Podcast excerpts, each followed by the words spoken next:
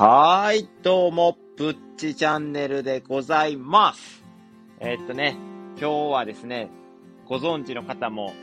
いてるかもしれないんですけども、初コラボライブをさせていただきました。イエーで、相手の方なんですけども、隙間時間にちょうどいい話、川口大輔さんとコラボさせていただきました。昼の12時半ぐらいですね。はい。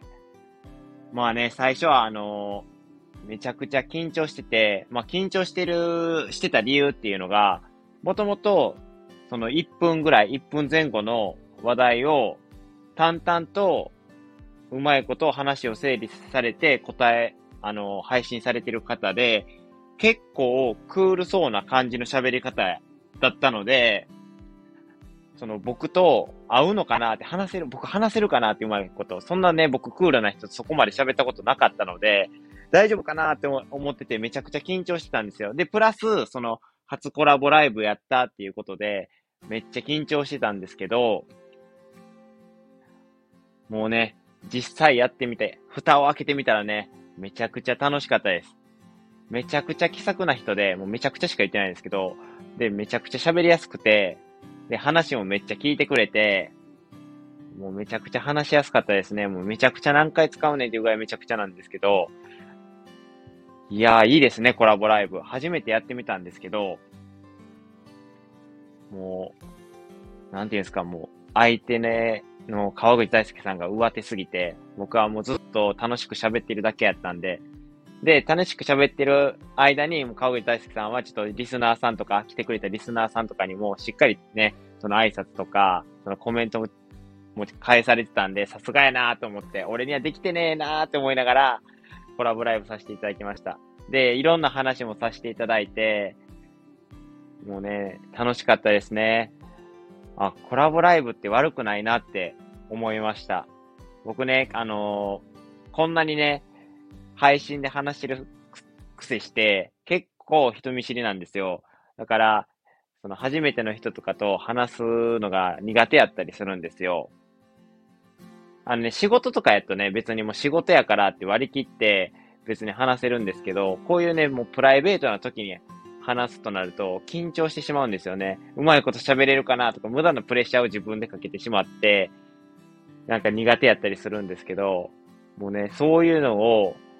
忘れさせてくれぐらい川口大輔さんが話し方上手くて、楽しく喋らせていただきました。本当に今日はありがとうございました。ぜひね、えっ、ー、と、このね、コラボライブしたのが気になる人がいれば、川口大輔さんの隙間時間にちょうどいい話のチャンネルを貼っておきますので、そこから飛んでいただけると、僕のコラボライブの、あのー、やつが出てくるかなっていう風に思いますので、そちらの方をね、ぜひ、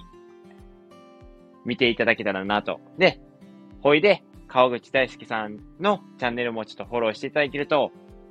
私、ぶっち、嬉しいでございます。もうみんなでね、ウィンウィンな関係になりたいなっていう風に思います。ということでね、えっ、ー、と、ちょっと話がな伸びたんですけども、早速ね、本題に入っていこうかなと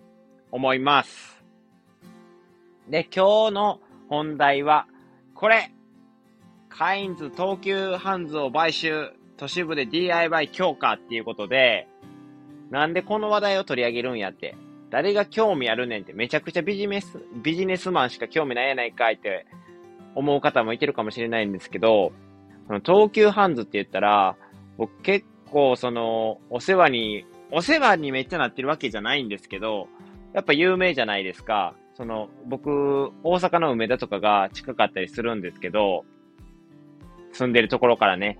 で、東急ハンズがあるじゃないですか。だから結構、その、馴染みがあると言いますか、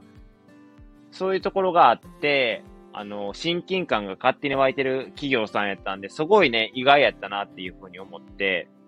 で、買収されるぐらいちょっとあの、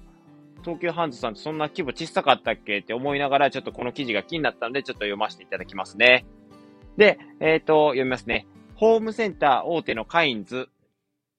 は22日、雑貨店を手掛ける東急ハンズを買収すると発表した。両社は日曜大工などの DIY 分野が強み、郊外に展開するカインズは都市部に多く出店する東急ハンズをグループに取り込むことで成長を加速したい考えだ。カインズが来年3月末、東急ハンズ親会社の東急不動産ホールディングス、あ、すいません、もう一度行きますね。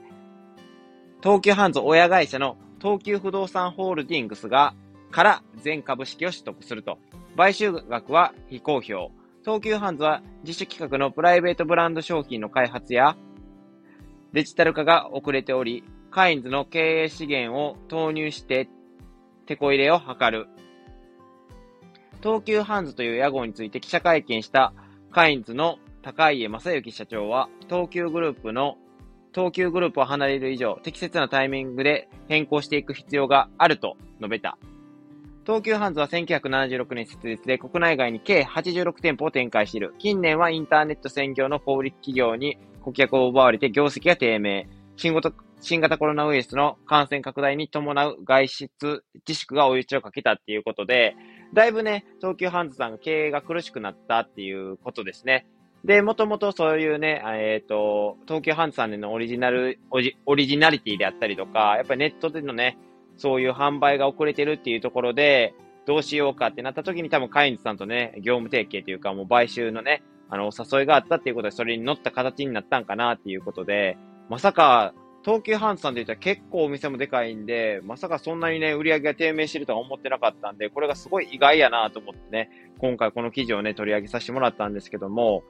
で、えっ、ー、と、またね、社名についても、屋号についても変更する可能性があるっていうふうに社長さんもおっしゃってるので、あの、闘牛、と、あ、すみません、闘牛って言ってしまいました。闘牛って言ったらね、スペインのね、あれじゃないですか。全然関係ないですよね。はい、すみません、話がそれました。で、やっぱりあの、